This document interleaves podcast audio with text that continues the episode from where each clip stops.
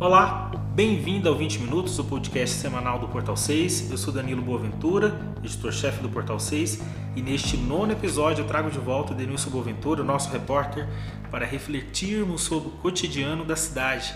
Tudo bem, Denilson? O que, que a gente vai falar nesse episódio? Tudo bem, sim. Temos novamente três assuntos. O primeiro é que mais de 50% das mortes por Covid-19 em Anápolis foram registradas entre março e abril deste ano. Ainda sobre a pandemia, a gente vai falar sobre uma realidade que está se impondo, que nesse período a violência saiu das ruas e ganhou as residências de Anápolis e por fim, até mesmo para o nosso podcast ficar um pouco mais leve, a gente fala sobre o Big Brother Brasil. O Napolino Caio Fiune pode ganhar o prêmio do BBB mesmo sem ter vencido o programa? Olha, eu acho que sim, mas a gente trata disso então mais para o final do podcast. Eu começo, Denilson, abordando esse dado triste da Covid-19 em Anápolis neste ano, que nos últimos dois meses morreram mais pessoas que o ano inteiro, né? Se a gente for comparar esse um ano de pandemia que né, fez um ano de pandemia em março e apenas em março deste ano e abril deste ano morreu em torno de 53% né, de, das 1.080 poucas mortes neste momento. Lembrando que a gente grava esse podcast sempre na noite de quinta-feira. O último boletim de hoje apontou 11, um registro de 11 mortes e né, a gente ultrapassando a casa aí da, da 1.080 mortes. E mais de 500, em torno de 530 mortes registradas nos últimos 60 dias. Olha que a gente não terminou o mês, a gente está aqui gravando no dia 29, o podcast roda no dia 30 de, de abril, né? Então, uh, esse número ainda pode aumentar. E pode aumentar ainda mesmo depois quando o mês acabar, porque alguns óbitos eles o óbito pode ocorrer hoje, mas o hospital demora um pouquinho para notificar a Secretaria de Saúde. Então esse número pode ser até um pouco maior do que esse que você acabou de mencionar nesse momento. Exatamente. A gente tem notado uh, uma, uma, uma, queda da, do registro de número de casos, inclusive de ocupação de leitos de UTI. É, a cidade, inclusive, pode né, voltar para o grau leve, já tem todas as condições, uma vez que a ocupação dos leitos de UTI e enfermaria estão abaixo de 70%. Mas uh, já é dito né, na CEMUSA que temem uma, uma espécie de terceira onda lá para o mês de junho e julho. E que é um mês que também coincide com aquele período em que a gente está chegando às férias, as pessoas Inverno, começam né? a viajar um pouco mais, a ter, a descuidar mais, porque a gente está vivendo nesse momento a pandemia ela meio que arrefecendo, né? Exatamente. Apesar da gente ter registrado 11 óbitos hoje, são números que muito menores do que a gente estava registrando no mesmo período do mês passado, se a gente for levar a título de, de comparação. Sim, e, e vale vale destacar também que a gente teve em alguns dias de março e abril, principalmente ali em meados de março e início de abril, ah, o número de registro de mortes diária que não teve durante o mês todo, né, em alguns meses do, do, do, ano passado. Você acabou de falar desse período em que as pessoas acabam viajando, né? também tem a questão do, do, do frio, né? agora a gente já está nem terminou abril, a cidade já já já está sentindo um friozinho, isso deve intensificar no mês de maio. E, mas se a gente for olhar no ano passado, o período mais é, difícil da pandemia foi em junho e julho. Né? Ela começou a cair em agosto. Então pode fazer realmente sentido é, ter uma terceira onda. As pessoas podem até perguntar, mas não tem a vacina? Tem a vacina. A questão que a gente tem junto com vacina, é, além da, da vacina não não está, vamos assim dizer, caminhando na velocidade é, da, da, do contágio, mas a gente tem outras variantes. A China mesmo hoje já, já divulgou que tem uma nova variante lá. Não é à toa, registrando por dia o número de casos que, o Brasil, que já era epicentro da, da pandemia, não registrava em uma semana. Então a, China tem uma nova variante e a China é o, país, o segundo país mais populoso do mundo tem mais de um bilhão de, de, de pessoas na, na, na Índia e, e, e, a Índia é um, uma grande produtora de, de, de, tecnologia e de insumos farmacêuticos. É, então, inclusive o material que é, que é feito as vacinas aqui, boa vem, parte, exatamente. Boa parte vem da Índia da e da China. E da China São né? esses dois países que estão numa Isso. situação mais delicada no momento. Né? Inclusive passou o Brasil Exatamente. E estava na ponta. É o novo epicentro, né? No registro de casos e de mortes. Uh, então, mas o que, que, eu quero dizer com isso também? Quer dizer que uh, a China vai impactar Anápolis? É, porque a China vai impactar o mundo. Né? O que está acontecendo agora com a, com a, China, não, perdão, com a Índia, é, não, não, era visto. É, se, se até um, umas três semanas atrás o Brasil era, era visto como o grande vilão da pandemia, no sentido da, da, da quantidade assustadora, né? É, de casos e de mortes, agora está sendo visto isso com, com, a Índia cinco vezes maior. Então, fora isso, a quantidade de pessoas que, que circulam entre, entre esses países, né? pessoas que, que vão negociar vacina, que vão negociar outros insumos, a gente não tem só a pandemia como, como problema de saúde pública, né? Então, Anápolis está no Brasil, o Brasil não é, um, não é uma ilha isolada do mundo, como a Austrália, que hoje todo mundo pode andar lá livremente, mas por quê? Porque na Austrália ninguém entra e ninguém sai ficou realmente ilhada. Então, é, a gente passou esses dois últimos meses, realmente foram os mais dolorosos, né? Muita gente, muita gente morreu na cidade. Até o início do ano a gente tinha, vamos assim dizer, mal chegado aos 500 casos, né? Não quis tem que ser comemorado. 500 mortes. 500 mortes, verdade. 500 mortes não quis tem, tem que ser comemorado, mas era uma questão, uma coisa, uma questão de tempo, né? Isso demorou a acontecer em 60 dias a gente ultrapassou essa quantidade muito facilmente. Bom, eu passo então para o nosso segundo tema, né, que é essa questão da, da, da violência, né, violência doméstica. Se a gente também for olhar antes da pandemia, Anápolis tinha uma média, claro, decrescente, mas uma média ainda preocupante de, de, de, de homicídios, de crimes que ocorriam na rua de furtos de carro, uh, assalto. Ainda que esses crimes ainda ocorram, estão ocorrendo uma velocidade muito, uma quantidade muito pequena. Tanto é que o, a gente até falou isso aqui em, em episódios anteriores, que o IGH, com, com, sem tanta demanda de, de homicídios para investigar agora, está podendo revisitar aqueles casos que já tinham sido, vamos assim dizer, abandonados, né? porque eram difíceis de elucidar. Agora o, os delegados e os agentes da, do grupo de investigação de homicídio estão tendo tempo para desvendar esses, esses casos antigos.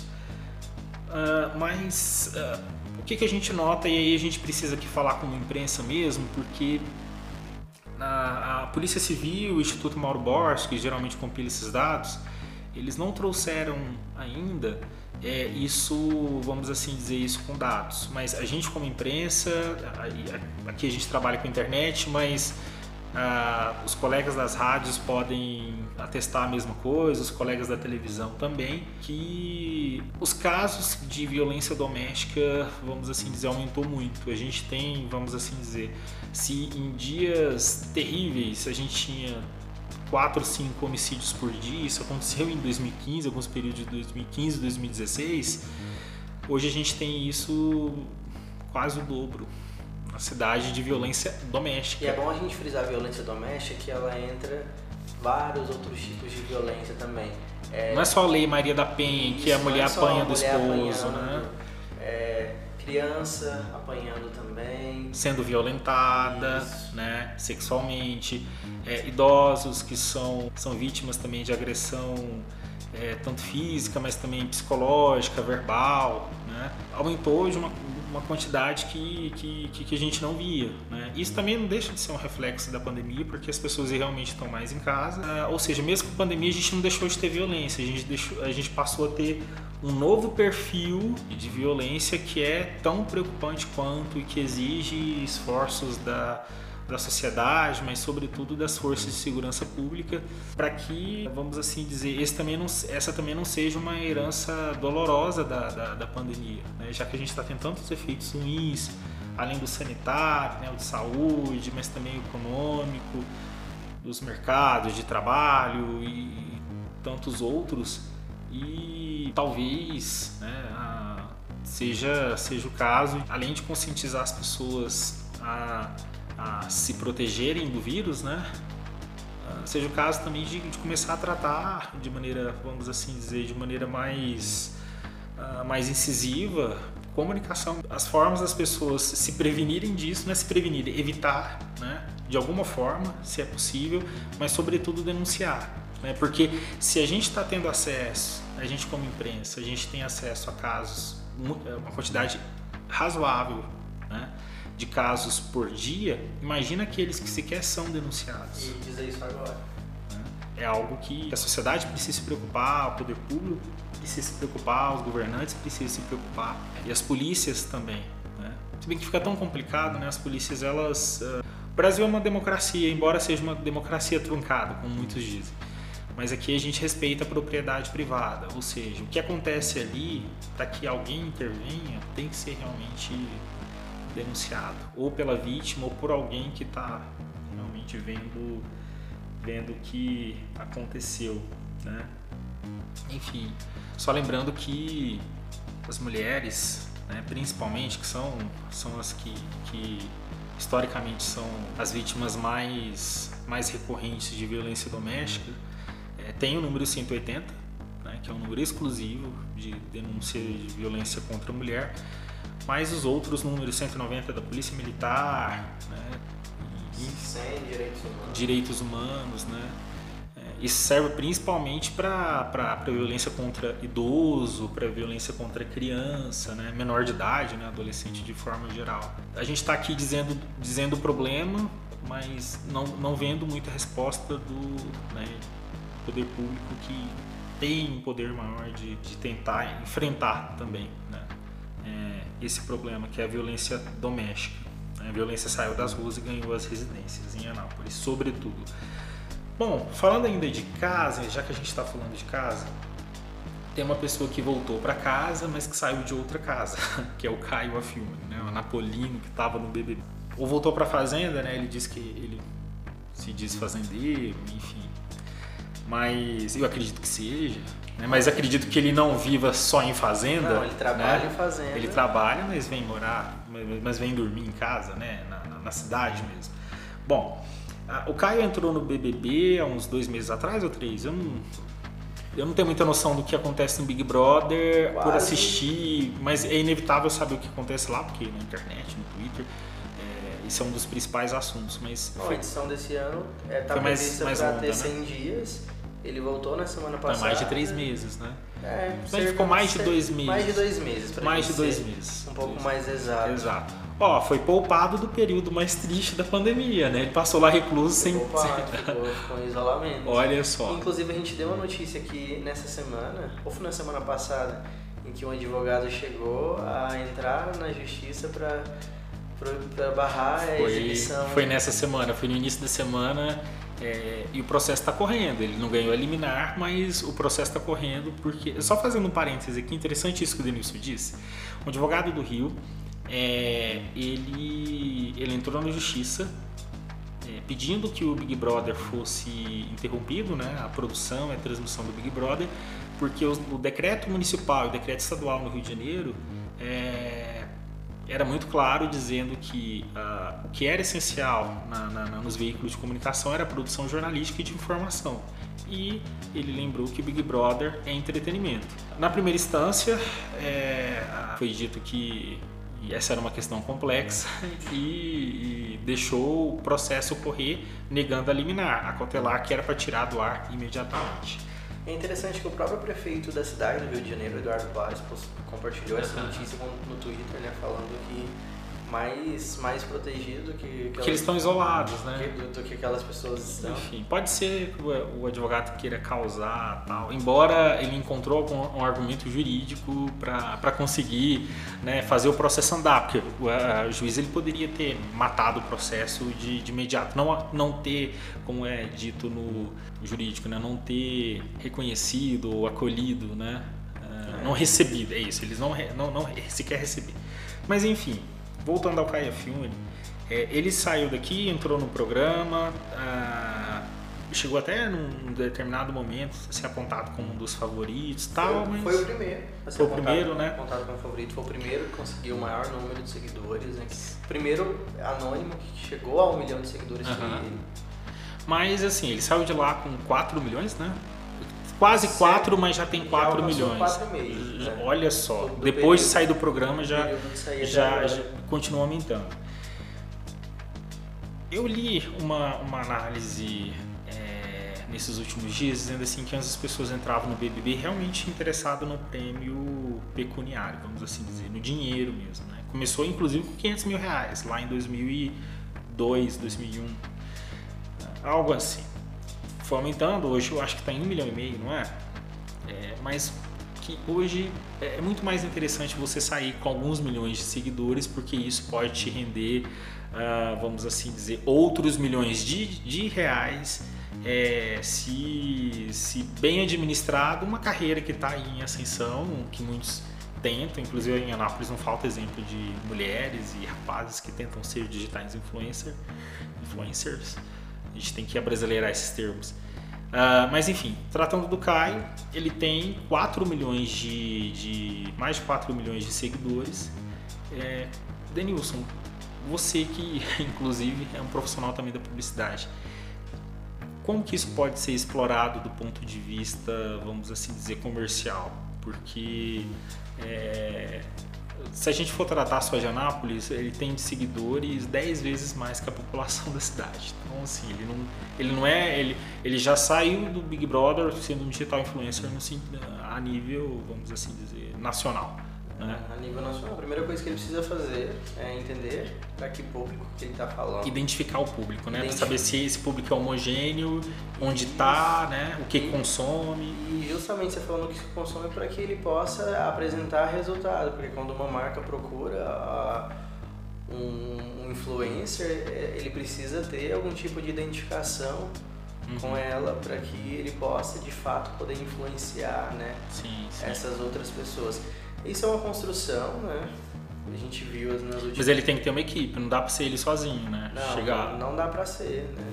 Até porque ele precisa produzir conteúdo para continuar sendo relevante para esse público. Porque né? na edição do Big Brother do ano passado, a gente teve, assim, algumas pessoas que depois que passaram o programa começaram a perder seguidores.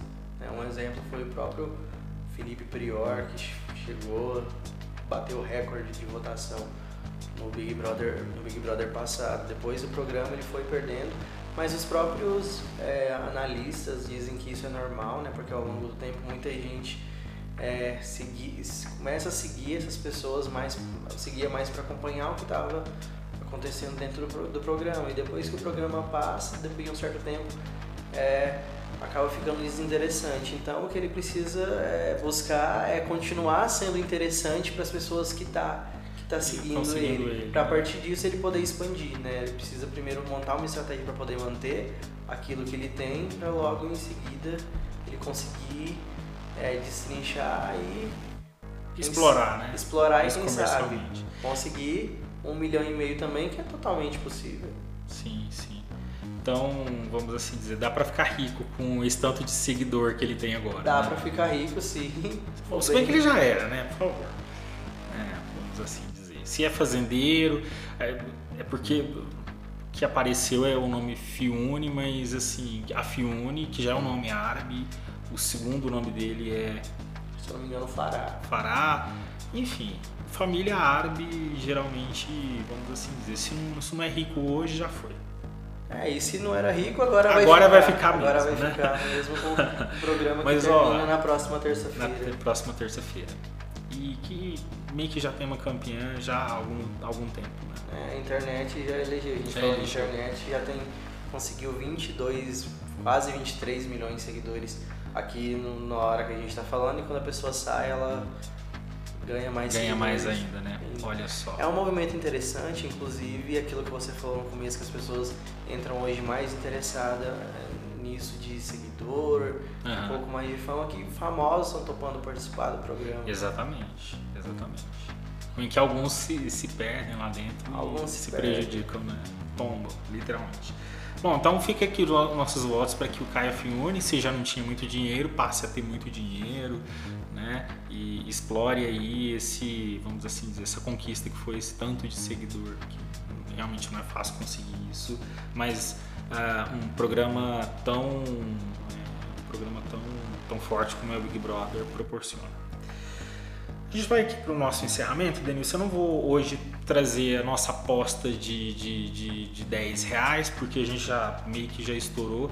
É, mas só lembrando que as nossas apostas da semana passada meio que se concretizaram, né? Você disse que a gente não ia voltar para semana retrasada, retrasada né? semana passada foi com a Exatamente, Rafaela. foi com a Rafaela. Que a gente, mas que eu lembro da gente ter tratado aqui que a gente não voltaria para o grau leve de imediato, isso ia ser cozinhado um pouquinho e de fato eu repercuti na sessão rápida essa semana que o prefeito Roberto Naves ele vai esperar mais uma semana para saber se, se realmente a gente abre mais a cidade e flexibiliza mais ainda os, os protocolos, né? o que pode ser um risco. Mas, pela matriz de risco, isso já é totalmente possível. Bom, então, a não ser que você tenha uma aposta de 10, você tem alguma coisa para apostar? Você tinha pensado ou não? Ah, eu apostaria que a prefeitura não vai é, abrir, é, voltar novamente a matriz de risco, até porque os protocolos foram tão flexibilizados que, apesar da gente não estar tá na, na no risco leve, se você for pegar os primeiros protocolos lançados no ano passado, mais ou menos nesse período, a gente vai ver que o moderado está muito tá próximo muito, ao que tá era muito leve, né? próximo né? ao que era leve. Que era leve. Então não tem muita coisa para mexer também. Basicamente só o que não está tendo mesmo é aula em escola. Entendi. E os eventos, claro. Os eventos. A minha aposta é que a coisa vai ser mais flexibilizada. Vamos ver quem que ganha esses, esses 20 reais, então, já que a gente está fazendo uma, uma aposta diferente. O 20 Minutos é um podcast jornalístico do Portal 6. Ele é produzido por mim, Danilo Boaventura, que sempre conta com a participação de repórteres do Portal 6. A edição é do Alexandre Nogueira, da agência Porta. Você pode nos ouvir pelo Anchor, Spotify e nas demais plataformas de streaming de áudio. Muito obrigado pela companhia. Até a próxima semana. Tchau. Tchau.